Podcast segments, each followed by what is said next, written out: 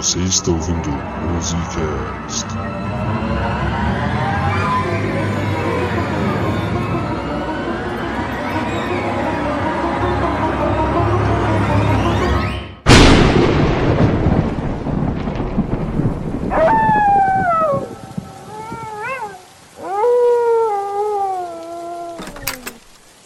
Bem-vindos, meus queridos hóspedes, à minha humilde residência, o castelo do Drashvantsla.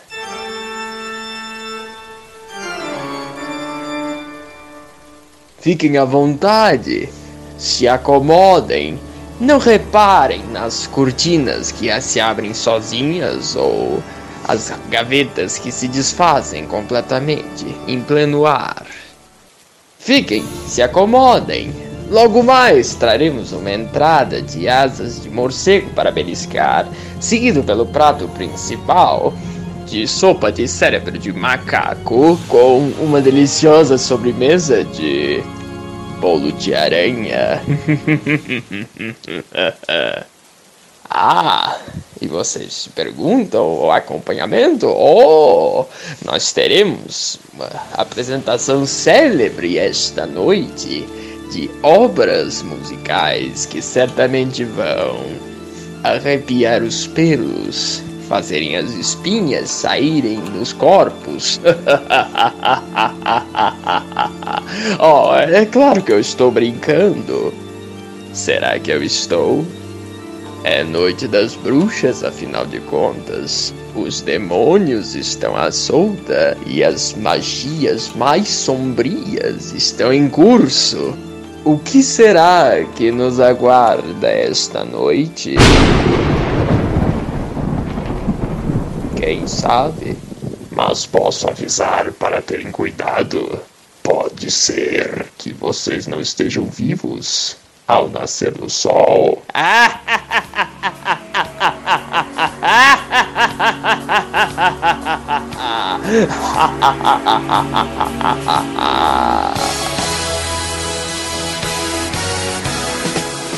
Dia assombroso, Tarde terrível. noite macabra. Olá! Estamos começando mais um Musicast. Eu sou o seu maior pesadelo, ou Gabriel Tardelli, e minha risada maligna parece que eu estou com dor de barriga. Realmente. Eu sou o Fio do Capeta ou o Bruno da Cunha e não, Pedrão. Eu não vou usar o Corvo como meu alter ego. Não vou. Assim, eu já tô te chamando de corvo já faz muito tempo já. Foda-se, não sei o que, o que você tá falando. Justo. E eu sou o Chimbinha do Halloween, seu pior pesadelo de verdade. Nossa, o velho. Vitor Vilela. E também conhecido como o verdadeiro Diabolos em música. Ou simplesmente Diabolos do Calypso. Diabos do Cara. Calypso. Caraca. É ruim. E é o cara que trai a esposa com a lua. Sem comentários. Eu já tô imaginando aquele meme lá, psicólogo dizendo João Vitor Vilela do Calypso não é real. Aí, João Vitor Vilela do Calypso.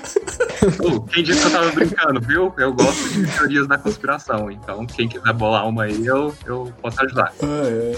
E hoje nós estamos aqui para contar histórias assustadoras do mundo da música, além de falar de algumas músicas dignas de Halloween. E hoje, ainda por cima, com a presença de um colega de ofício, João Opa! Vitor Vilela, do podcast Volume 11. Obrigado, obrigado, galera. É um prazer estar aqui no Musicast, esse podcast de música de altíssima qualidade que reverencia grandes ícones né, do mundo da música. Então é um prazer estar falando aqui com vocês e vamos que vamos contar essas histórias que, se o ouvinte não tiver com a luz acesa, vai passar sufoco essa noite. Pois é. Então prepare suas fraldas que vamos para esse papo que vai estar muito bom. E-mails.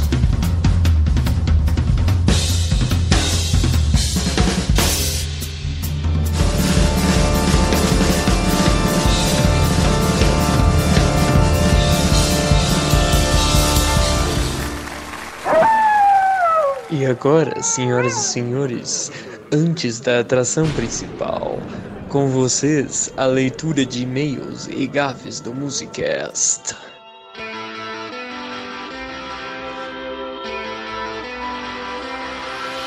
E aí, Schwanz? Grande Pedrão! Vamos para a próxima leitura de e-mails do Musicast. Nesse caso, a leitura de um dos melhores episódios, que foi os Mamonas Assassinos. Olha só, tá aí, né?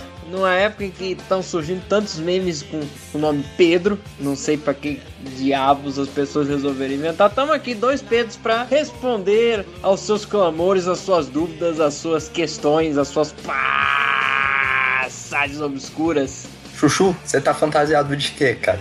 Eu estou aqui trajando minha melhor representação de Conde Drácula Moro? Sanguinário. Só ficando de boa no meu castelo no alto da montanha mesmo. Porque tá foda a quarentena. É saudade de poder visitar a mansão Drachuanson. Ô, oh, fala, com, é, comer aquele maca espaguete com almôndega, né? É aquele espaguete com bola de bode sacrificado. Tubarão leitoa.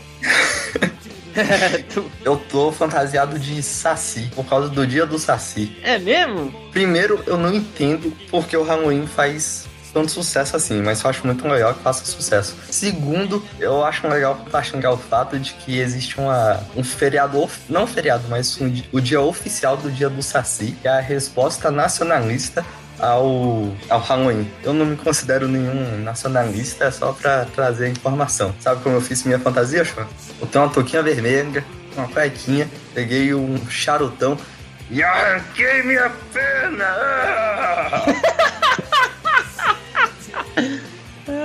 Mas tá tudo sob controle, dá pra gravar o e Boa, boa sorte pra tirar a fantasia.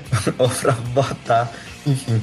Se você não quiser ouvir a leitura de e-mails, é só pular para Novo Event E2. Sarah Love. Oi meninos, queria trazer a informação crucial do programa que vocês não sabiam. Quem era a dona dos peitos na capa do disco? A modelo se chama Mari Alexandre.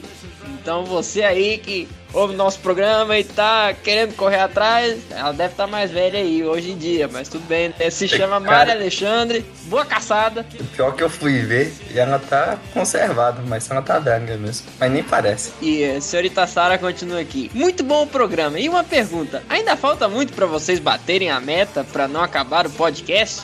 Então, Sara, é... e aí, Pedro, você tá com os números oficiais aí? Os números oficiais não são nada ambiciosos. Na verdade, a gente fez algo para algo pra gente conseguir alcançar, mas mesmo assim tá difícil. A meta é 100 ouvintes em uma semana, ou seja, até a próxima sexta. A gente tá gravando isso na quinta noite, e da última vez que eu vi, o último episódio tava com 25 ouvintes. Então, a, a, gente queria, já que deram a oportunidade, pedir para vocês compartilharem o Musicast, porque se não chegar a 100 ouvintes por semana. Até o final do ano, acabou-se o Musicast. Vamos lá, gente. Faça uma força aí, manda e-mail corrente, eh, compartilhe em grupo de família, grupo de amigos, grupo da igreja, grupo de cemitério, de games, sei lá.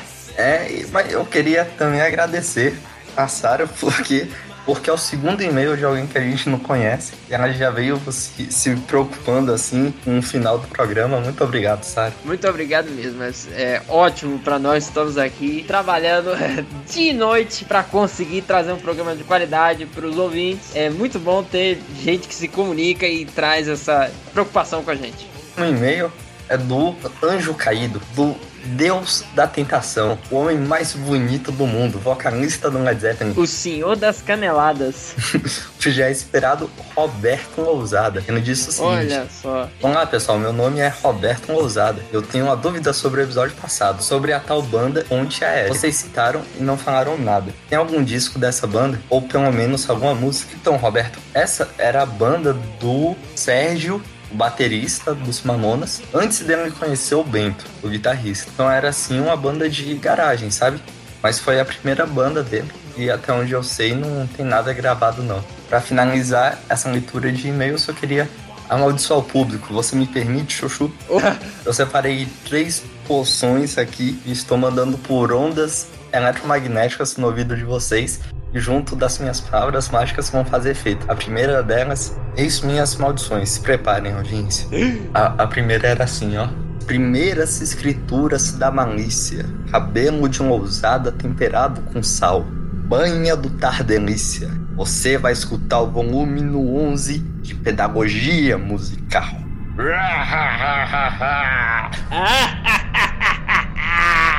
pelo preto de carneiro, bico do corvo noturno, tampa do dedo do violeiro. Você não vai escutar nenhum episódio com a participação do Bruno.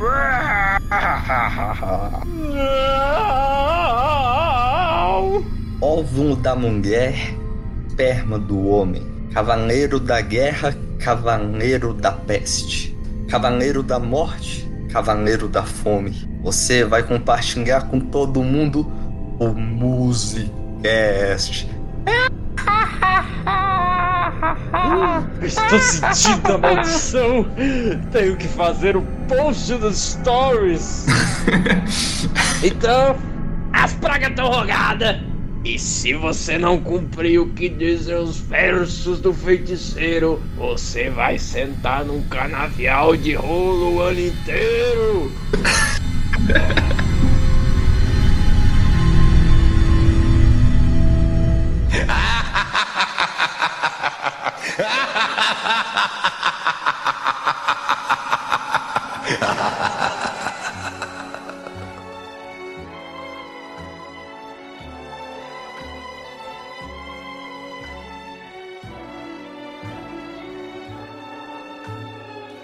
Halloween, por onde começar? Bom, primeiro gostaria de dizer que é a data favorita do ano pra mim, apesar de que no Brasil, infelizmente, não tem essa cultura, né? É, o máximo que a gente tem são aquelas festas das escolas de inglês, né? É mesmo, pô. Mas parece que as pessoas, por estarem consumindo cultura americana, aos poucos vão implementando isso, né? Eu sinto que anda crescendo ultimamente. É, eu já fui em algumas festas de Halloween, mas nunca É. bati em porta em porta pedindo doce. Muito triste. É isso que eu ia falar, senão você vai ser roubado, mas É. é, quem sabe, quem sabe um dia isso não se torne realidade. pois é. Ano passado eu fui de Axl Rose e eu queria falar que eu tava muito parecido com o Axl Rose. Peraí, Axel Rose. ah, bom Axel Rose ou leitão Axel Rose? Leitão não, né? Ah, não. Ele nessa melhor fase, não é ele caipira, gordão. Ai não, cara. Se esse episódio atingir. Qu- Quantas views? Duas. Se tiver duas views, a gente vai revelar essa foto no Instagram Cara. Jackson Rose. Pô, minha mãe deve ter, pior que minha mãe deve ter. Eles não precisam saber disso, tá? Olhou. Então vamos pra esse papo aí. Quem quer começar? Então vamos lá, então vamos lá. Captive Honor do Megadeth. A loucura vem e a loucura vai. Um lugar insano, com movimentos insanos. De batalhas solitárias para batalhas internas. Onde o mal vive e o mal governa rompendo-os, apenas domando-os. A mais rápida escapatória, quem se rende mais rápido vence. Nunca revele, nunca traia, deixe de falar ou deixe de respirar. E quando você mata um homem, você é um assassino. Quando você mata alguns, você é um conquistador. Quando você mata todos, oh, oh, você é um deus. Senhoras e senhores do júri, vocês chegaram ao veredicto? Sim, nós chegamos, meritíssimo. Nós declaramos o réu culpado de todas as acu- acusações por crimes contra toda a humanidade.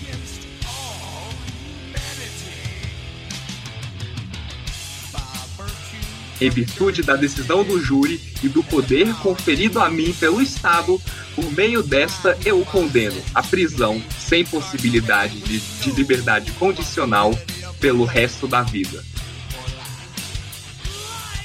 Vida? O que você quer dizer com vida? Eu não tenho uma vida. Garoto, é melhor sua alma pertencer a Jesus. Hum, hum, pois sua bunda pertence a mim. Que delícia! Começa a música. Sua bunda pertence a mim, rapaz. Agora fica de quatro aí. Your Ass Belongs to Me é um pouquinho mais engraçado. É um pouquinho mais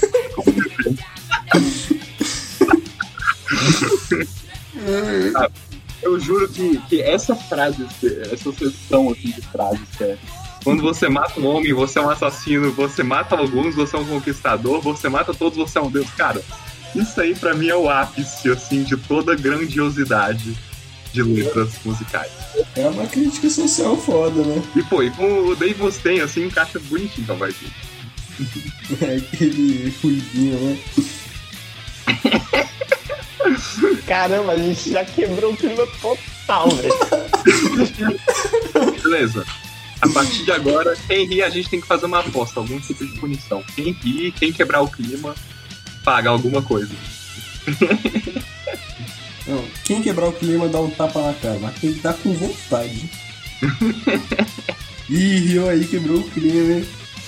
Não, não, pera aí, a gente tem que dar um gol. A partir de quando? A partir de quando? A partir de agora? Já tá valendo? Já tá valendo aí. Então lá, já tá valendo, já tá valendo.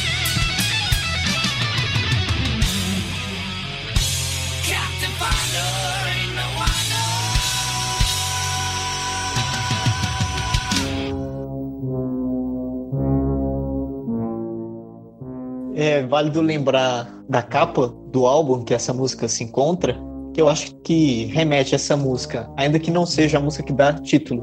O nome do álbum é o Countdown to Extinction. Exatamente. Uhum. E o próprio Countdown to Extinction, ele tem músicas que trabalham muito essa, com essa coisa de, sei lá, o, o, em Sweating Bullets o cara é meio é, maluco e parece que ele, que ele fica se, se batendo, né? Que é o que vai acontecer com a gente se a gente quebrar o clima no videoclipe. E tem várias coisas, assim, que, tipo, ele fala de auto, autodestruição.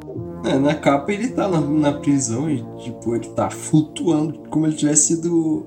Tá sendo, é, como é a palavra? Possuído pelo cramunhão. Exato, cara. E o, não, o clipe Sweating Bullets, cara, sensacional, sensacional. Tipo, eu fico me coçando, saca, só de ouvir. e assistir, o, assistir umas técnicas, assim, de câmera que os caras usam pra, pra ficar causando essa psicose maluca aí. Uhum.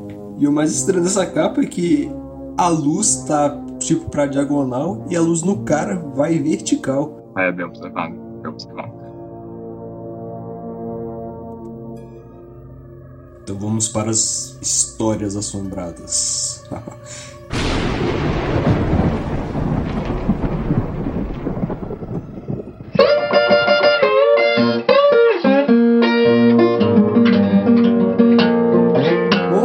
da história do primeiro membro do famoso Clube dos 27.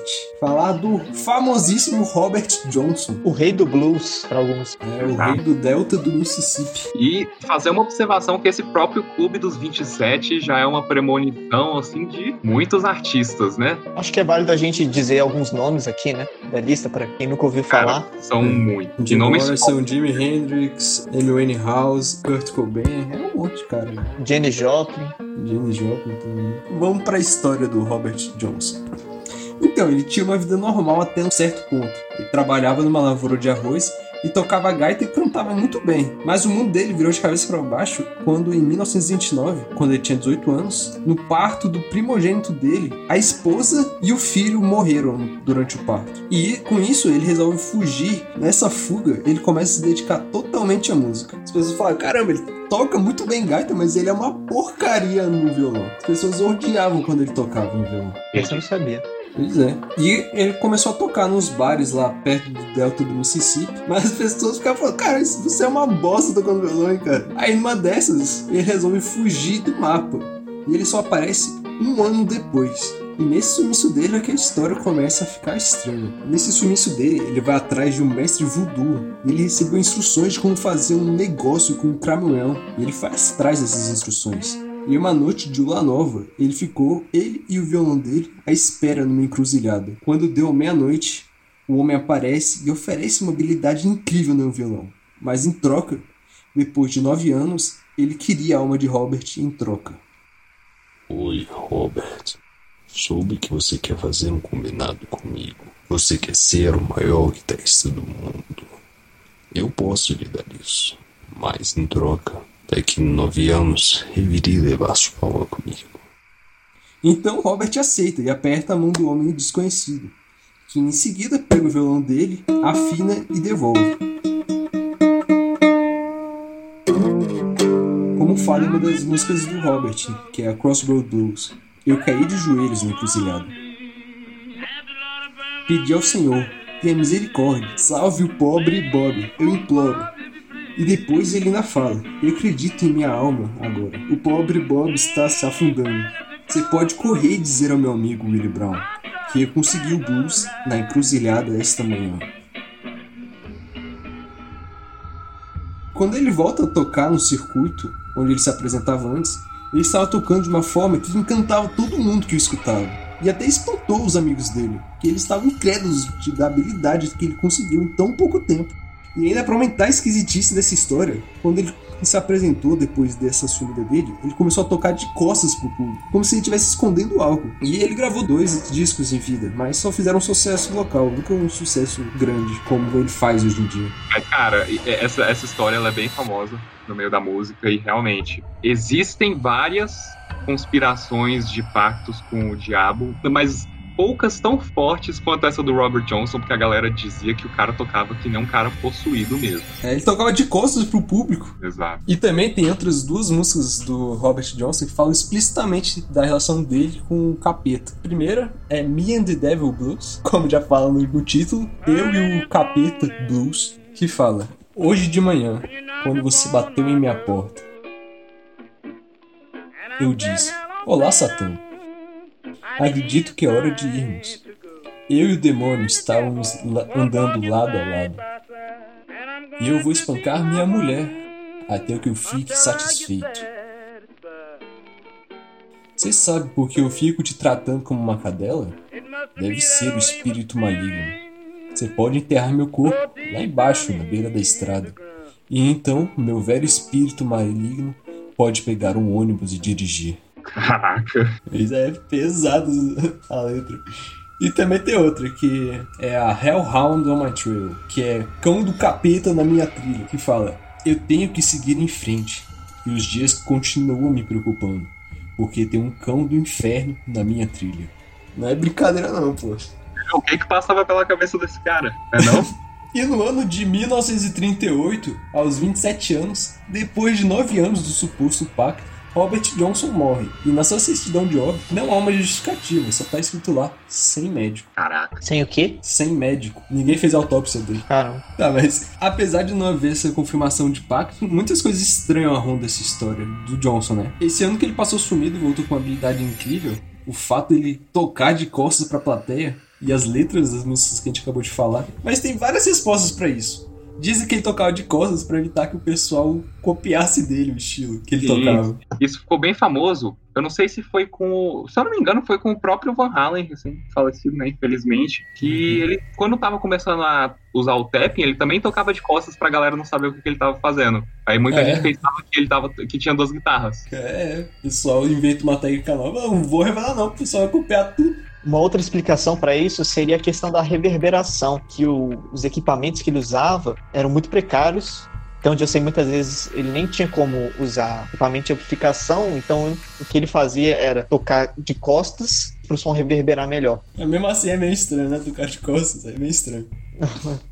Pouquíssimo estranho, né? Pouquinho, pouquinho só. E em relação às letras, naquela época, essa lenda que rondava ele dava muita notoriedade. Então ele abraçou de vez esse mito pra ganhar mais fama ainda. Sim, exatamente. Eu, acho que, cara, alguma coisa tinha ali. Se ele tava enxergando alguém atrás dele, ou por algum motivo ele não podia ficar de frente, olhando pra frente, eu não sei. Mas, como isso não é registrado em, em vídeo, né? Não, tem- não temos registro disso, fica difícil analisar. Só tem Sim. duas fotos do cara. A vida toda, É, só existem duas fotos, que é uma ele fumando um cigarro e outra ele tocando. Pensava que era que você falou dele tocando de costas, as fotos do Não, dele. só existem duas fotos geral. Só existe, só tiraram duas fotos dele. Maluco. Pois é, cara, é um mistério. é, tem até uma foto aqui, a terceira foto de Robert Johnson não é autêntica. Pois é.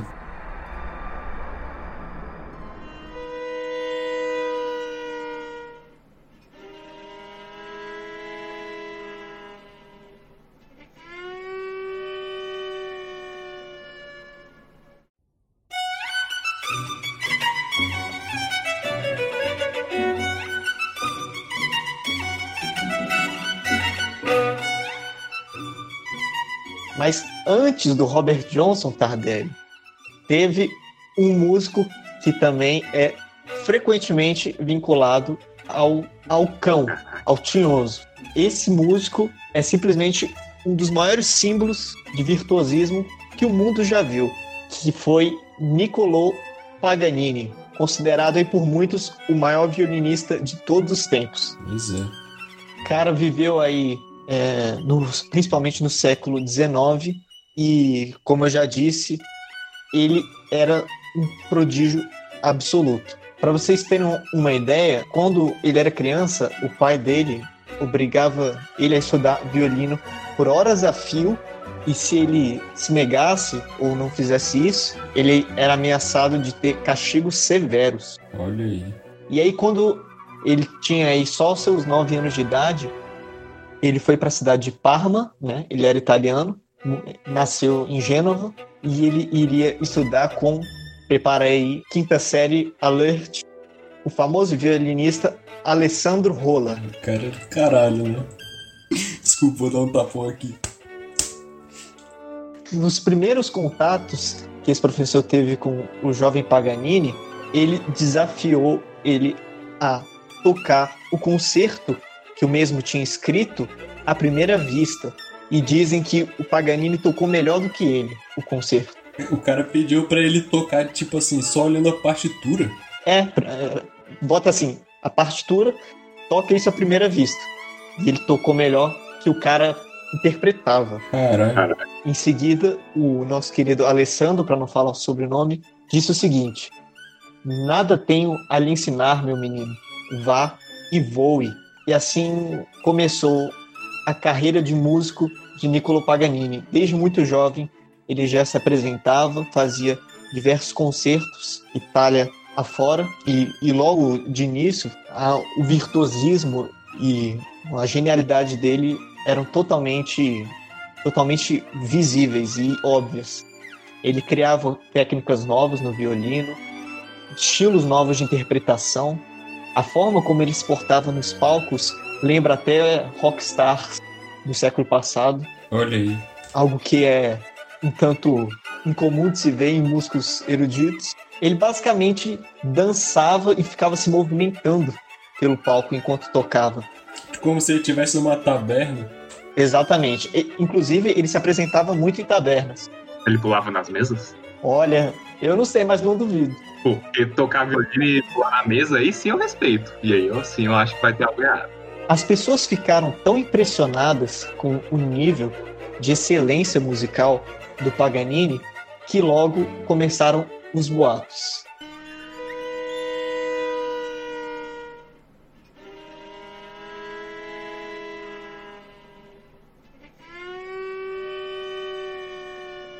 Esse cara só pode ter feito um pacto com o diabo.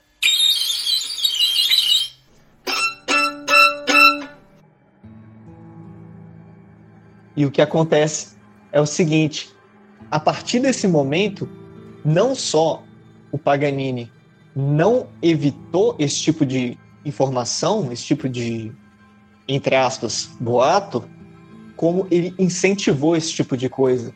Em cartazes do show dele, você via ilustrações dele e uma figura diabólica do lado. O marketing do cara era tão ilustre que, assim, tinha gente que via os shows, várias pessoas, e reportava que em algum momento ali da execução dele, jurou ter visto uma figura ali do diabo na sombra dele, ou o que quer que fosse. Caraca. Cara. Exatamente. E não para por aí. Opa, não para. Rapaz. Outras coisas que alimentavam todo esse furdúncio era a aparência do cara. Existem diversas né, representações, ilustrações dele, mas algumas mostram que o tipo de corpo dele, né, o formato do, do da cabeça, enfim, era um tanto estranho.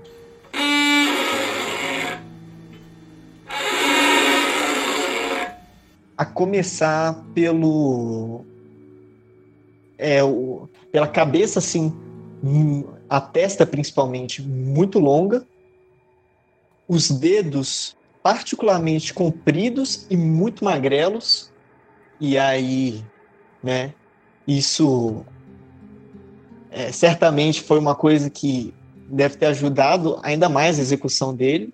Ou seja, as pessoas viam aquilo, uma figura que era um tanto mefistotélica, que, é uma, né, que, remete ao, ao capiroto.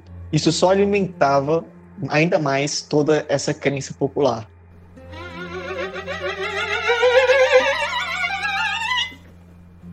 Ah, além do mais, ele é meu irmão de nariz, viu? Nariz grande pra porra. Eu tô vendo aqui uma foto lá que você falou, que tem a sombra do capiroto. A foto, a, o desenho dele também não é nada bonito, né? Parece que ele tá olhando pro violino com raiva. Não é? É assustador. Caraca. O, ou o pintor debochou dele, ou o bicho era feio. Não, ele fazia isso pra colocar mais medo ainda. Venha ver o capiroto tocando comigo. É isso aí. É como você disse, marketing de primeiro nível. Pô, mas se fosse assim, eu preferia ir pra um circo de aberrações. Pô, mas no circo vai ter alguém tocando violino pra você? Boa, boa, boa. É verdade. Mas, enfim, eu fiz uma pequena menção a um capricho do Paganini. Os caprichos são aí né, o grande legado musical dele, principalmente o, o capricho número 24. E se vocês não escutaram, escutem agora, principalmente violinistas, porque realmente não é de se culpar que diversas pessoas disseram que o cara era do capítulo.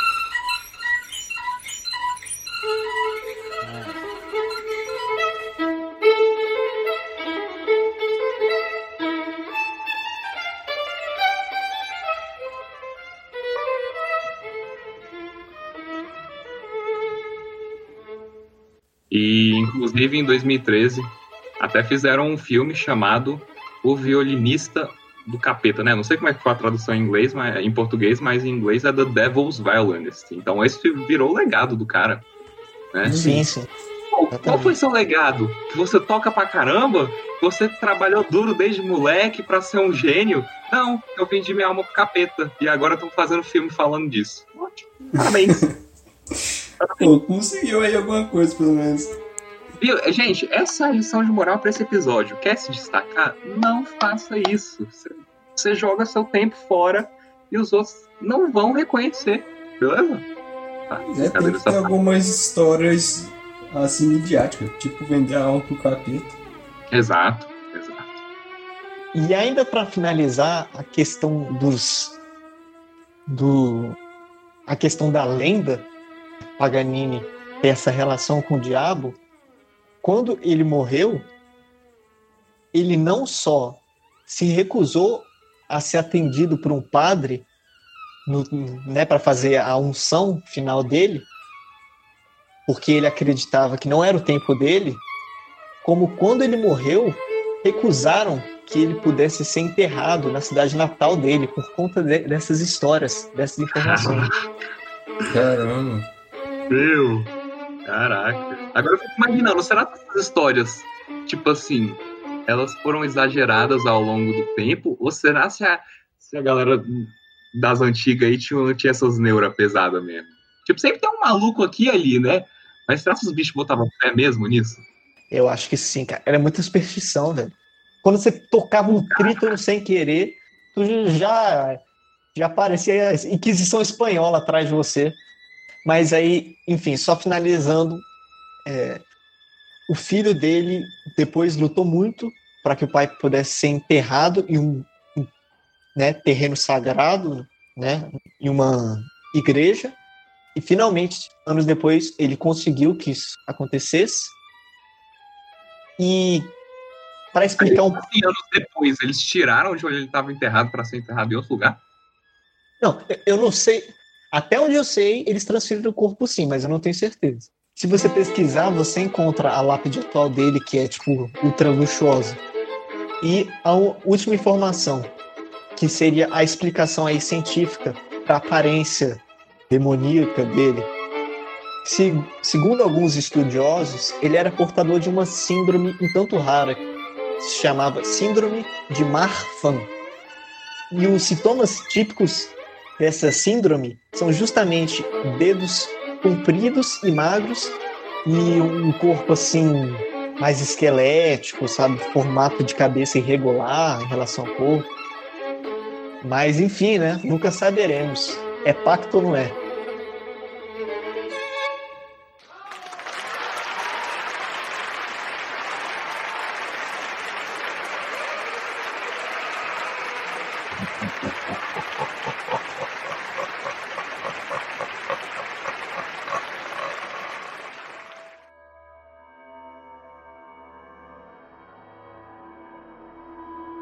Tenho uma grande revelação pra vocês. E cara, vocês não poderiam esperar, vocês nunca pararam pra perceber o que estava debaixo do nariz de vocês. Olha só.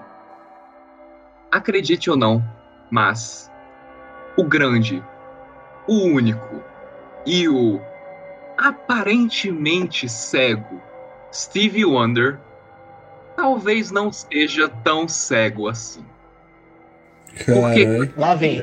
Existem rumores contados pelo próprio Shaquille O'Neal, ou seja, a fonte mais confiável de todo o universo. Ele é o Shaquille O'Neal, lógico. E ele estava falando em um programa de TV uma história que ele inclusive abriu falando o seguinte: eu vou contar, mas vocês não vão me acreditar, não vão acreditar em mim. Logo, ela é verdadeira, beleza? Já, já Se vamos deixar. tá na internet é verdade. Exato. Do, do Shaquille ainda. Ele estava num complexo de apartamentos lá em Los Angeles. E era inclusive o exato momento em que ele estava passando pelo lobby, entrando no elevador, a porta abre. Quem sai do elevador? Stevie Wonder. Mas antes de qualquer outro acontecimento, quem é que reage primeiro? acredite ou não, o Stevie Wonder diz. E aí, tipo, what's up, Shaq? Saca? O que há, Shaq? Fala, Shaq, né? Tipo isso. O cara percebeu que era o Shaquille O'Neal antes de chegar perto dele, antes de ouvir a voz do cara. E. Como que se explica isso? Eu, eu não sei como que se explica isso e o Vai que o cara tem um cheiro forte aí. Segue Ah, tem o, olfato mais apurado. E aí ele prossegue pra apertar o botão lá do elevador e, e ir pra, pro quarto dele sozinho, sabe? E, enfim, Uhum. ninguém acreditou o Shaquille O'Neal, mas ficaremos com essa única, com esse único indicativo de que o Steve Wonder é cego? Não. Eu te trago mais três. É isso mesmo que vocês estão ouvindo, três. Vamos por um que está relacionado ao basquete. Gente, por que, que alguém vai assistir um jogo de basquete? Para ver dois times e atletas profissionais, correto? Para Ou ver, pra fazer marketing, né? Vai saber. você não vai ir para um jogo, assistir um jogo de futebol para fazer marketing, de É, basquete. pra eu não, né? Eu sou desconhecido.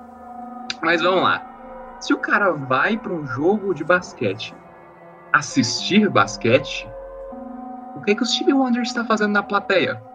Haha! Tava escutando o jogo. Tá escutando o jogo? Cara, essas bolas batem muito bem no chão.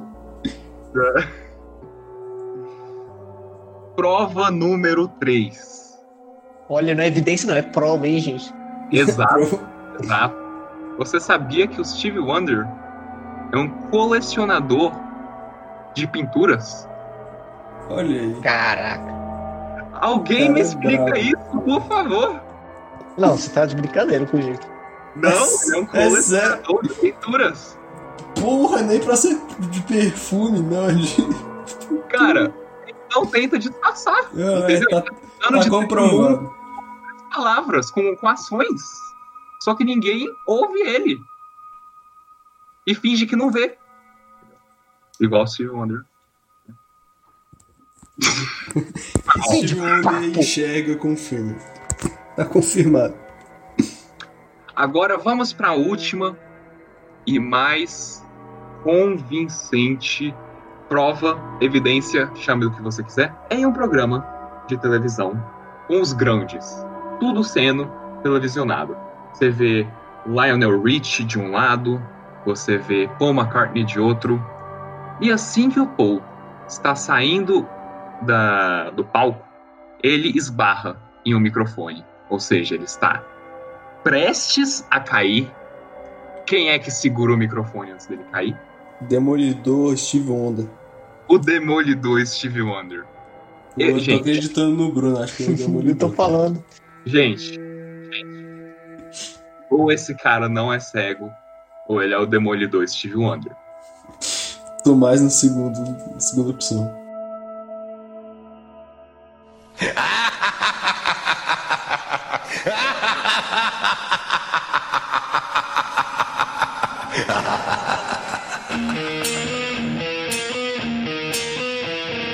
Seguindo a linha do thrash metal americano do Big Four, eu seleciono a banda, ou pelo menos uma das bandas mais capirotescas da história, que é o A Slayer. Slayer que tem a música mais famosa, Chovendo Sangue. Sim, eu poderia escolher qualquer música do Slayer, praticamente aqui. Mas a música que eu vou escolher se chama Dead Skin Mask, que está no álbum Seasons in the Abyss do ano de 1990. Eu acho que é bom a gente avisar para quem se sentiu ofendido que a letra é pesada. Então, se você estiver com receio de escutar essa música, você pode pular diretamente para 45 minutos e 7 segundos. Então, dado o aviso aqui, quem se ofender ou não tiver afim de ver, não, não veja essa parte do, do podcast. É, já foi avisado. Essa música, ela fala sobre a história de um cara chamado Ed Gein, que foi um assassino em série muito conhecido nos Estados Unidos, que entre os crimes de homicídio dele, ele violava lápides e pegava partes do corpo, partes né, humanas e fazia pequenos troféus na casa dele. Então, decorava cadeira, fazia é, mobília, todo tipo de, de acessório. E a casa dele era um horror. E, Imagina. e esse cara inspirou o personagem Leatherface daquela saga O Massacre na Serra Elétrica, que usa aquela máscara, né? De tecido humano. Uhum. Enfim, vamos para a letra da música. Como eu tenho esperado para você vir. Eu tenho estado aqui totalmente sozinho. Agora que você chegou, por favor, fique um pouco. E eu prometo que não vou mantê-lo por muito tempo. Eu vou mantê-lo para sempre. Esfolando a pele com a ponta dos meus dedos, a escova da carne morta e fria acalma os meios. Imagens provocativas, feições delicadas e tão suaves. Uma agradável fragrância ao luar. Danço com os mortos em meus sonhos. Es- Escuto seus gritos sagrados. Os mortos tomaram conta da minha alma. A tentação me fez perder o controle. Sorrisos simples iludem olhos psicóticos. Perde todo o controle da mente, o raciocínio decai. Olhos vazios escravizam as criações, de rostos plácidos e cerimônias sem vida. Nas profundezas de uma mente insana, fantasia e realidade são a mesma coisa. E aí ele repete o refrão. Esfolando a pele com a ponta dos meus dedos, a escova da carne quente e morta pacifica os meios, membros cortados, ornamentos de minha existência. Alisando a pele antes de mim. Sorrisos simples iludem olhos psicóticos. Perde todo o controle da mente. O raciocínio decai. Olhos vazios escravizam as criações de rostos plásticos e cerimônias sem vida. Repete mais uma vez. Danço com os mortos em meus sonhos. Nesse momento da música, você escuta uma voz jovem feminina dizendo: Olá, olá, Sr. Gain, Sr. Gain, deixe-me sair daqui, Sr. Gain. Sr. Gain, eu não quero mais brincar, Sr. Gain. Sr. Gain, não é mais divertido. Eu não quero mais jogar, Sr. Gain. Sr. Gain, deixe-me sair daqui, Sr. Gain. Deixe-me sair, deixe-me sair. E aí que continua. Ouço seus gritos vazios, os mortos tomaram conta da minha alma. A tentação me fez perder o controle. Danço com os mortos em meus sonhos, ouço seus gritos vazios, Os mortos tomaram conta da minha alma. A tentação me fez perder o controle. Caralho, Biridinho. Deu até calafrio aqui, mano. Isso, Pois meu é. amigo, é poesia de qualidade. Isso é Slayer. E dá aquele medinho, né? Gostei. Ó, a gente avisou que era pesado, viu? Não vai reclamar os e-mails, não. Esse caso que eu vou contar agora aconteceu com o Pat O'Brien, que é o guitarrista da grande banda Cannibal Corpse. Cidadão que toca no Cannibal Corpse, né? Já tá envolvido nessa parada do obscuro aí, pô. Mas então, em uma noite ele pega vários crucifixos, inverte eles e coloca ele no lugar das pinturas na parede. Desenha um pentagrama no chão, apaga a luz e fica só a luz de velas. E por fim ele pega um livro de rituais satânicos em latim, coloca no meio do pentagrama e começa a recitar o que está escrito no livro. No meio do processo ele começou a ver vultos e ouvir vozes, ele não parou e continuou a recitar. Um tempo depois ele começou a ouvir vozes que elas estavam falando com ele, falando que estavam querendo buscar ele. Até que as vozes pararam por um instante e depois Nós vamos te levar com a gente. e um vulto passa bem na cara dele. E com isso ele entra em desespero e tenta lutar com as entidades que estavam lá. Mas isso foi em vão, porque a casa do nada começou a pegar fogo. Ele teve que sair de lá urgentemente, pela vida dele. E quando ele sai, ele vai pra casa dos vizinhos. E os vizinhos, tipo assim, entendendo nada, eles falam pro Brian sair da propriedade deles. Mas ele ignora completamente empurra a dona da casa e vai direto pro quintal. E ele fica lá escondido atrás de uma cerca com uma faca nas mãos. E isso até ele vê um monte de demônios indo atrás dele, falando pra ele desistir, que eles iam levá-lo com eles. E no ato de desespero, ele vai pra cima das entidades com uma faca até ele levar um choque e apagar. Caralho.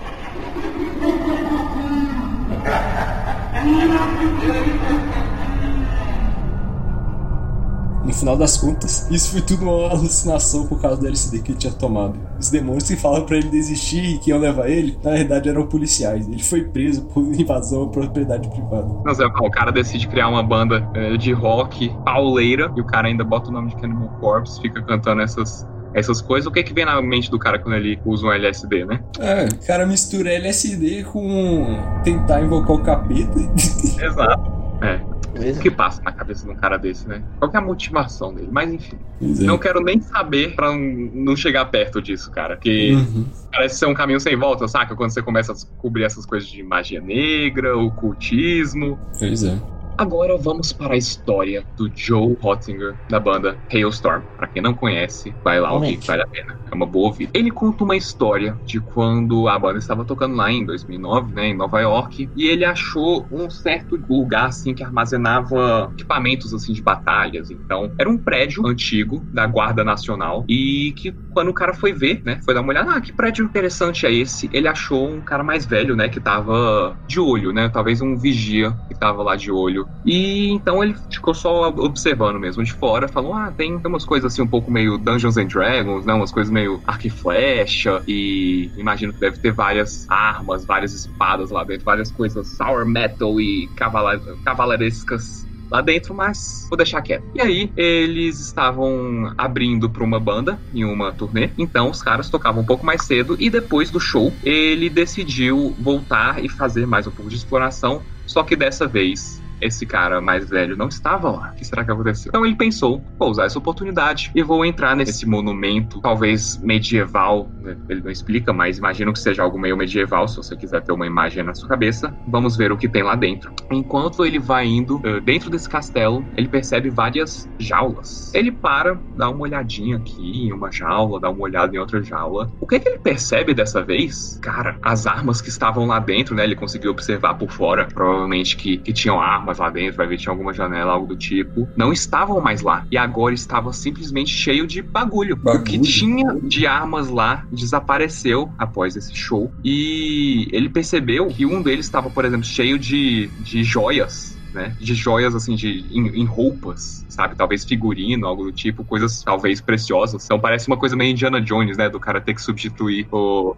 a joia com uma pedra, sei lá. E tava também cheio de manuais do, de, dos anos 40, dos anos 50, sobre como atirar corretamente manusear coisas como canhões. Cara, algumas jaulas estavam simplesmente preto, sabe? Não dava pra ver nada. E os, aquele cheiro assim no ar tava de um simplesmente um porão, sei lá, vazio que nunca foi habitado, velho pra caramba e que parece que nunca passou alguém por lá. O que era estranho, porque momentos antes tinha um guarda, um vigia olhando e tava cheio de tava cheio de armas lá dentro, né? Logo após isso ele ouve ele ouve esse cara mais velho, né? Um cara velho, não sei se é um, esse mesmo cara, mexendo com alguns manuais, mexendo com, com essas mesmas, esses mesmos manuais que apareceram depois. Ele logo, tipo, abaixa tudo isso, não, fala. Pô, eu não sei o que. Eu não sei quem é que tá chegando. Parece que tem alguém vindo atrás de mim, o cara lá dentro da cela. E assim que ele percebe a presença de alguém, ele olha pra esquerda, olha pra direita.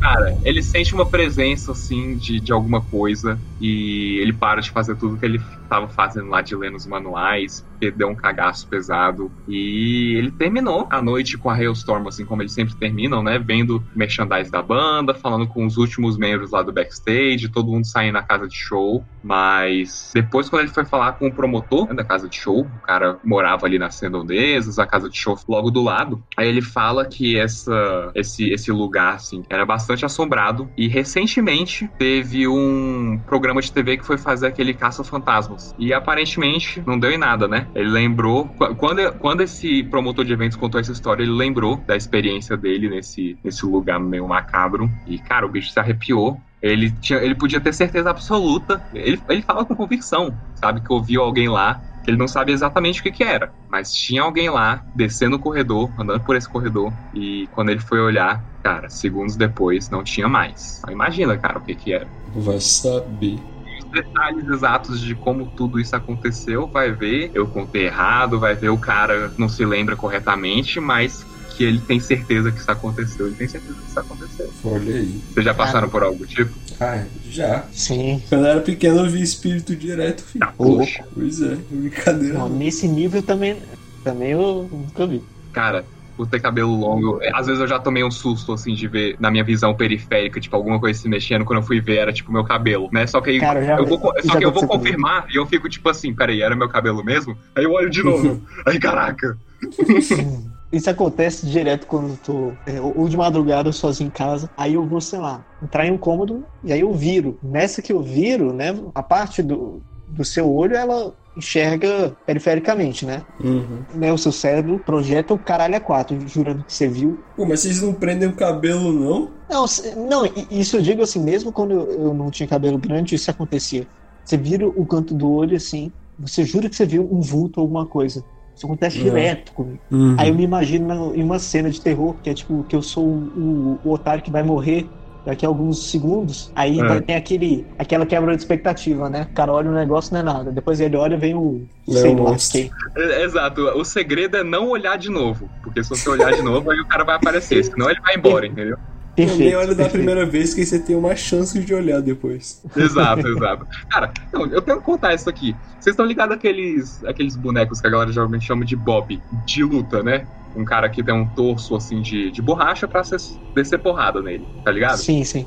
Uhum. E aí teve uma época que meu irmão resolveu ter um, né? Gostava de lutar e falou, pô, quero ter um. Acho que foi presente de aniversário dele, sei lá o que que foi. E onde que ficou esse João Bobo? Na varanda do meu quarto. Agora, Nossa. detalhe importante, é um torso de um homem, tá? Então, Finíssimo, cara. então imagina a silhueta disso quando você está dormindo com a varanda e a janela aberta e você vê na sua, de novo, visão periférica, o reflexo e a silhueta de um homem Cara, eu não ia dormir, não. Pô. janela. Eu ia Meu, jogar fora, eu ia jogar fora. primeira vez que isso aconteceu, eu quase tive um infarto. A segunda também. E a terceira também. E, É que joga junto com teu irmão. Toma esse boneco aí, filho da puta. Dorme aí com ele. exato, isso vem acontecendo menos. Eu, eu já saquei que é isso, já me acostumei. Mas. Ainda tá? Ainda tá, ainda tá. Cara, é tudo Nossa. culhão, hein, velho. Vontade de descer o bicho na porrada. A próxima história é da banda que hoje em dia ela não é tão pesada, mas na época ela foi até bem polêmica. Foi o Iron Maiden.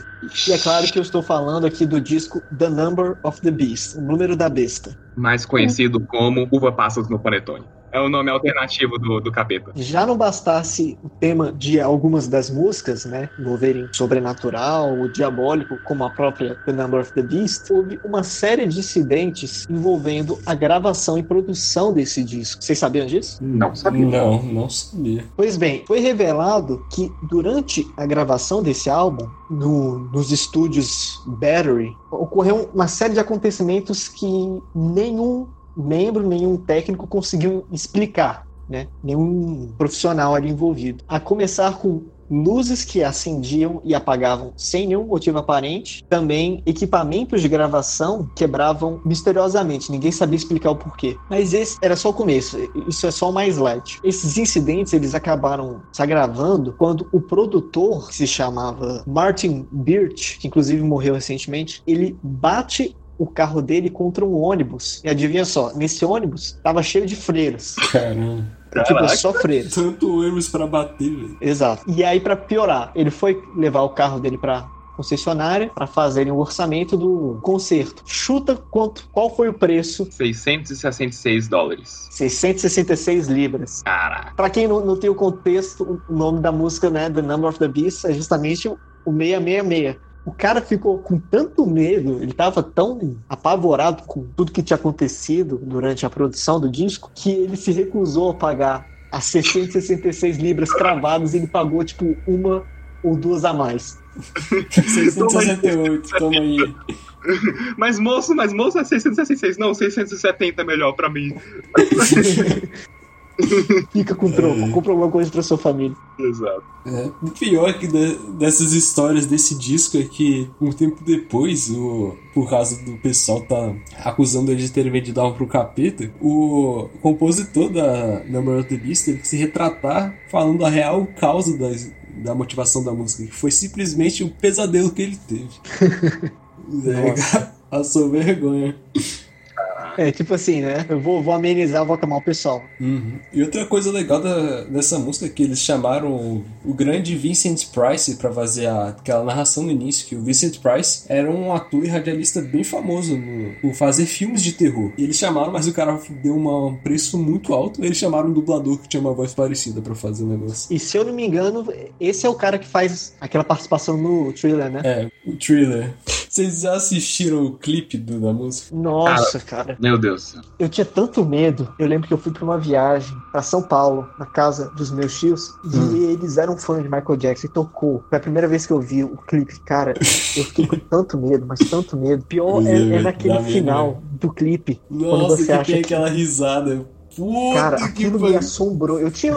Pra me justificar, eu tinha seis anos de idade, cara. É, a primeira vez que eu vi. Cara, eu tinha um medo que, ela- que essa risada me traumatizou, velho. Exatamente. Inclusive, o Shows fez uma imitação muito boa dela. Uhum, foi mesmo. A música já começa com um comunicado escrito na tela falando que, devido às fortes convicções pessoais do Michael Jackson, o clipe não endossa em nenhum aspecto as crenças dele no oculto. Essa música foi lançada em 82, né? E na década de 70, o oculto teve muita conexão com as bandas de rock. Como a gente falou no episódio 1 sobre Led Zeppelin, a relação da banda, principalmente o Jimmy Page, o guitarrista, com o ocultista Aleister Crowley, né? Aí o Michael Jackson fez isso pra falar: tem nada a ver com essa porra aí, não, cara.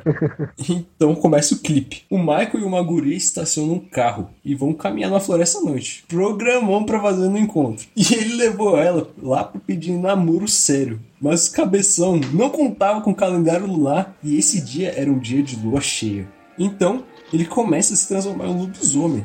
Uma transformação que eu morria de medo quando eu era criança, porque é muito assustador essa transformação. Realmente. Aí quando ele fala, get away! Cara, ele vira com a cabeça, porra, velho. Dá um medo, velho. Mas quando ele se transforma em lobisomem em si, é tosquíssimo. E ele vai atrás da guria pra matar ela. E quando ele mata a guria, na verdade isso era tudo um filme que o Michael Jackson e a namorada dele estavam assistindo no cinema. A mesma guria? A mesma guria. Olha o plot device. Cara, é Inception antes de Inception. Uhum. Exato. Observação que.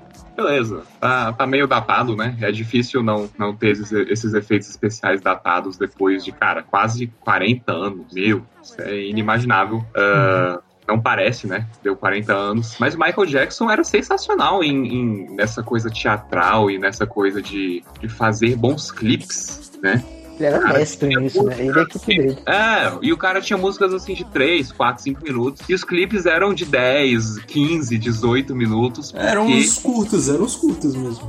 Isso, ele, ele, cara, ele pirava. Ele pirava nisso e ele carregava, assim, não sei qual, qual porcentagem de produção, assim, né, ele, e de, de direção ele estava envolvido, mas eram coisas magníficas, teatrais, que envolvia tanto o storytelling quanto a dança em si. Pô, Os Uhum. caras, enquanto estão dançando, estão contando uma história e, no me, e mistura um pouco de música com um pouco de diálogo. Eu acho sensacional. É. Ele muda a música pra se adaptar ao clipe. E a música de- do disco é diferente da do clipe. Exato, exato. Tipo, pra mim são duas obras diferentes, sabe? Sim. É uma Realmente. visual e outra auditiva. Exato. Mas então, como tá falando, na verdade eles estavam no cinema assistindo o filme e a namorada dele tava com medo, escondendo a cabeça nos braços do Michael e ele rindo e comendo pipoca felizão, que até tem o medo dele comendo pipoca, né? Exato. Mas como ela tava com medo, eles saem da sessão e o Michael começa a zoar a garota que ela tava com medo. Com aquela voz fininha. Are you scared, aren't you? É muito bom. E ela começa a andar sem rumo pela cidade e ele começa a dançar e cantar a música pra tentar alegrar ela. Até que eles passam por um cemitério. E aí o Vincent Price dá as caras e começa a recitar um discurso tenebroso com aquela voz dele. Exato. O discurso vai assim: A escuridão recai sobre a terra. A meia-noite está próxima. Criaturas rastejam em busca de sangue para aterrorizar a vizinhança de vocês. E todos que forem achados sem alma no corpo deve ficar e enfrentar os cães do inferno e apodrecer dentro da casca de um cadáver. E nessa parte, os zumbis começam a se levantar das tumbas e do chão também. E começar a caçar os dois, o Michael e a namorada. E um órgão maneirão entra na música. E o Price continua depois com mais discurso. O cheiro mais sujo está no ar. O odor de 40 mil anos. E os velhos muros de cada túmulo estão se fechando para selar a sua desgraça. E apesar de você lutar para permanecer vivo, seu corpo começa a tremer. Nenhum mero mortal pode existir. O mal do terror. Então, os zumbis cercam o casal e.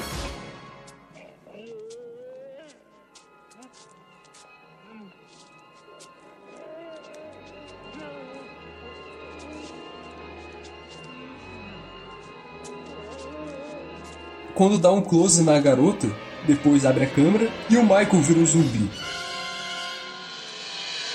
E aí todos começam a dançar aquela dancinha clássica do thriller. Eles começaram a correr atrás da guria. E é nessa parte que aparece pela primeira vez o refrão da música. Assim, só depois de 7 minutos de clipe que aparece o refrão. E como a guria é muito esperta, ela corre e entra numa casa abandonada. Porque é isso que você faz no filme de terror. Exato. Depois que ela entra nessa casa abandonada, fui fichinha pros zumbis entrarem e todos cercam ela.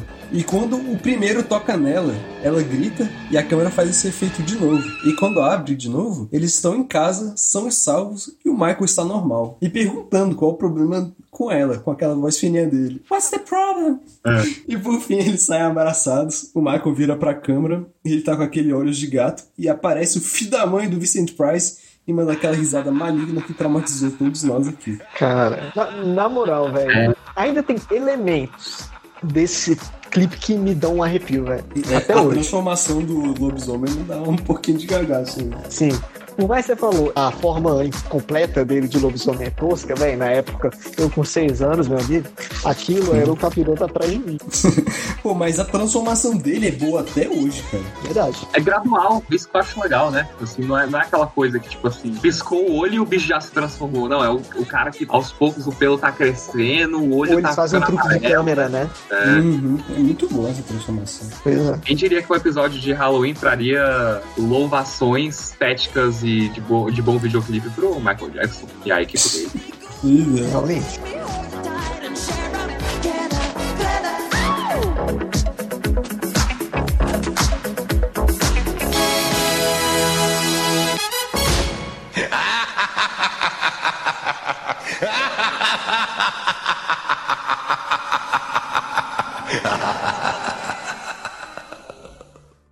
Cara, tem uma história que muita gente acredita.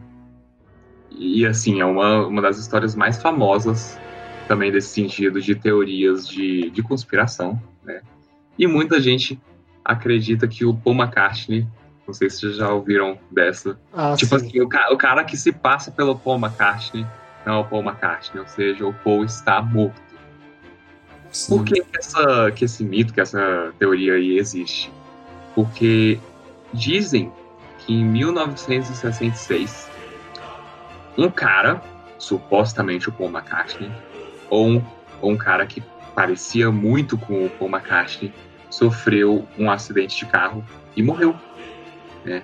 Desde então, a partir de 1967, já tiveram rumores de que esse cara cantava igualzinho o Paul, tocava igualzinho o Paul e se parecia exatamente igual ao Paul, eh, tinha substituído a carreira do cara e ninguém percebeu.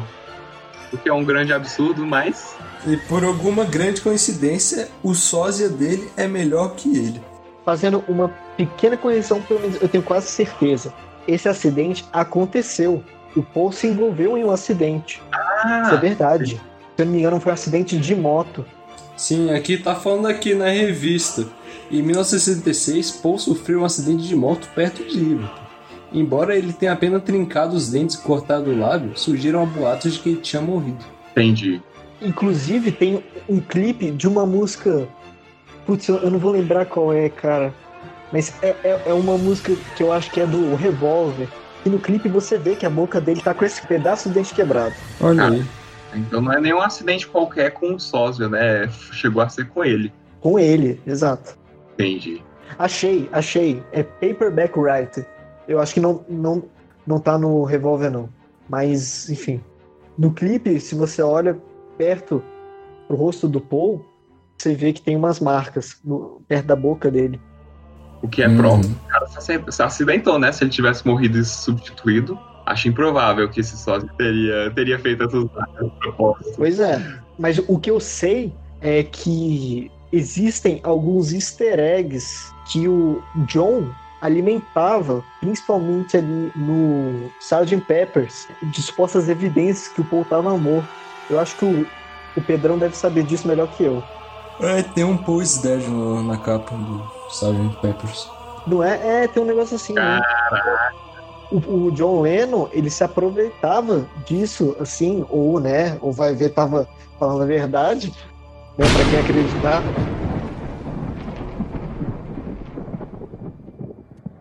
E fazia ali, é, botava simbologias que deram muito o que falar na época. Uhum. Uma das interpretações da capa do Sgt. Peppers é que é um cortejo fúnebre pro Paul. E é por isso que o Paul no Abbey Road tá descalço, porque ele tá morto. Ô, louco. Tudo a ver, né? O bicho tá descalço, tá morto. É, o único descalço, morto não usa sapato. Exato, exato. Se ele, se ele, não, se ele morreu com um sapato no pé, aí quando ele virar espírito, ele não vai virar espírito com sapato, ele vai virar espírito com descalço, só que com roupa, né? Por favor, com roupa, gente. É, óbvio. Tipo assim, o sapato ele tem que ir, mas a roupa não. É, que aparecer no paraíso com o peladão não dá certo, né? É, não dá certo. Eles não gostam. E por falar em peladão, a gente tem que contar também a teoria do Prince. Qual que é? A teoria é que ele tirou duas costelas para ele conseguir praticar. Como é que eu posso dizer? O ato de namorar pelado sozinho com a própria boca. E aí depois veio o Marilyn Manson e tem essa mesma história, né? Uhum. E o melhor da história do príncipe é que ele nunca des desafirmou que isso aconteceu com ele. Óbvio. Não, cara, é tipo a história do Paul. Se uma, se uma teoria da conspiração dessa cair em cima da minha banda, eu não vou fingir que. Eu não vou desmentir a galera, eu não vou fingir que não tá acontecendo. Eu vou potencializar isso ao 25 grau e falar, tipo assim, não, pô, eu acho que tá acontecendo, galera. Eu acho que tá acontecendo. Bora fazer essa parada, vamos mais. É, o, o Prince era bem exótico, né? Eu não duvido nada que ele tenha feito isso. Não duvido nada. Cara, a parada é tu surfar na onda, saca? Ou com ele é cair de boca, né?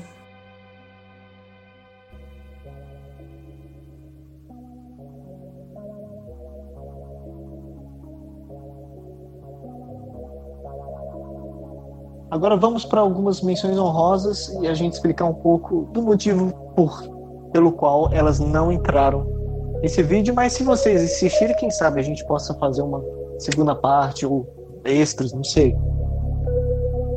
Bom, a primeira que nós temos é aquela história, aquela premonição do tecladista dos Mamonas, o Júlio Hasek, sobre o sonho que ele teve de que o avião caiu, sendo que foi isso que aconteceu e matou toda a banda.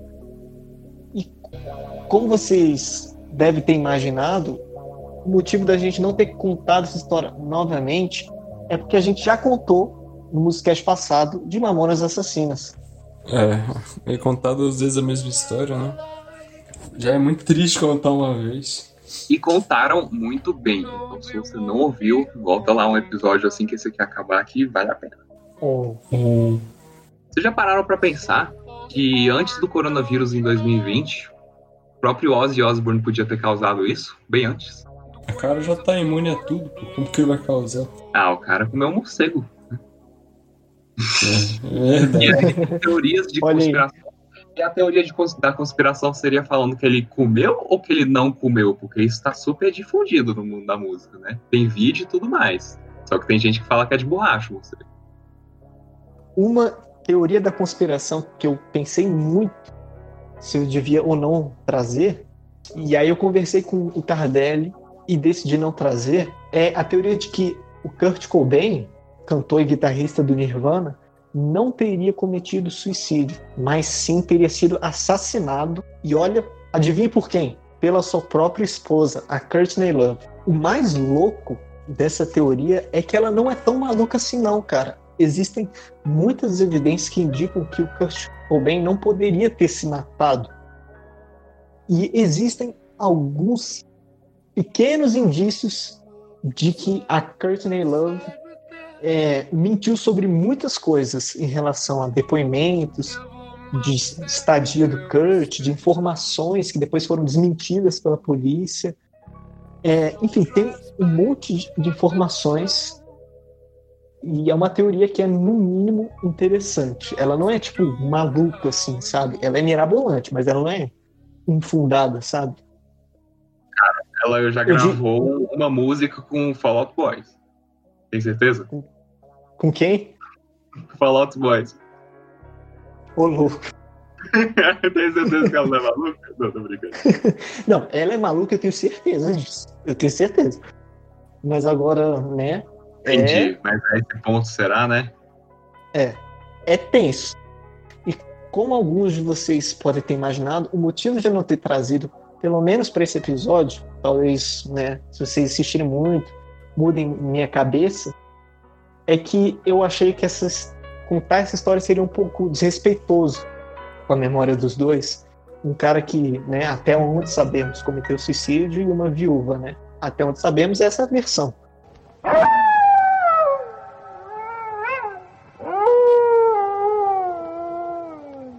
Ah, uma outra história que com certeza quem conhece deve ter ficado, né, tinindo. Caralho, como é que eles não vão falar dessa história? Meu Deus, que é a história da banda de metal, de black metal norueguesa, o Mayhem, em que o Varg Viking que ele assassinou o próprio membro da banda. O pessoal do black metal não não tem a cabeça certa, não, né? Exatamente. Os caras começaram uma onda de crimes que deixou a Noruega assim apavorada, né? Lembrando que assim, os caras é um país, é um daqueles países perfeitos, né? Aham, maior IDH do mundo. O país é tão perfeito que a vida é chata. Tem mais suicídio que homicídio, né? É, exato. Fora que a banda, eles queimavam igrejas. Cara, é, é, é tipo, é pesado, assim. É uma história complicada. E eu acho que vocês devem ter, de novo, imaginado o que, que a gente não falou, porque a gente achou que ia baixar muito o nível do programa, assim, porque é pesado. É sabe? perturbador. É, não é tipo só assustador, é, é, é assim, ia baixar o nível, sabe? E lembrando que essa não é uma teoria, né? É, não é teoria, isso é fato. O cara foi preso, inclusive pegou a pena máxima na Noruega. Se for ter que escolher assim uma galera que de vez em quando passa dos limites e que acredita mesmo no, nesse, nessas, nesse sensacionalismo, que deixa de ser um sensacionalismo e vira realmente a mentalidade dos caras, a galera justamente do black metal. Se alguém tiver curiosidade de saber a história do black metal e esses casos mais polêmicos, eu recomendo um documentário que eu vi faz uns anos e ele é muito bom, que se chama Until the Light Takes Us. É um documentário muito bom sobre o estilo, a forma como eles pensavam, né? Se eles eram satanistas mesmo e tal. É bem interessante. Ou você pode assistir o vídeo do Steve T deles zoando o black metal, que também é muito bom. Surfando nessa tua onda de documentário, Bruno, tem um também que é muito bom, que chama Metal, A Headbanger's Journey. Basicamente vai traçando todas as origens das maiores vertentes de metal. Então, é nesse clima merda que a gente fala bom dia das bruxas pra vocês e não pensa no diabo que senão ele aparece. Eita!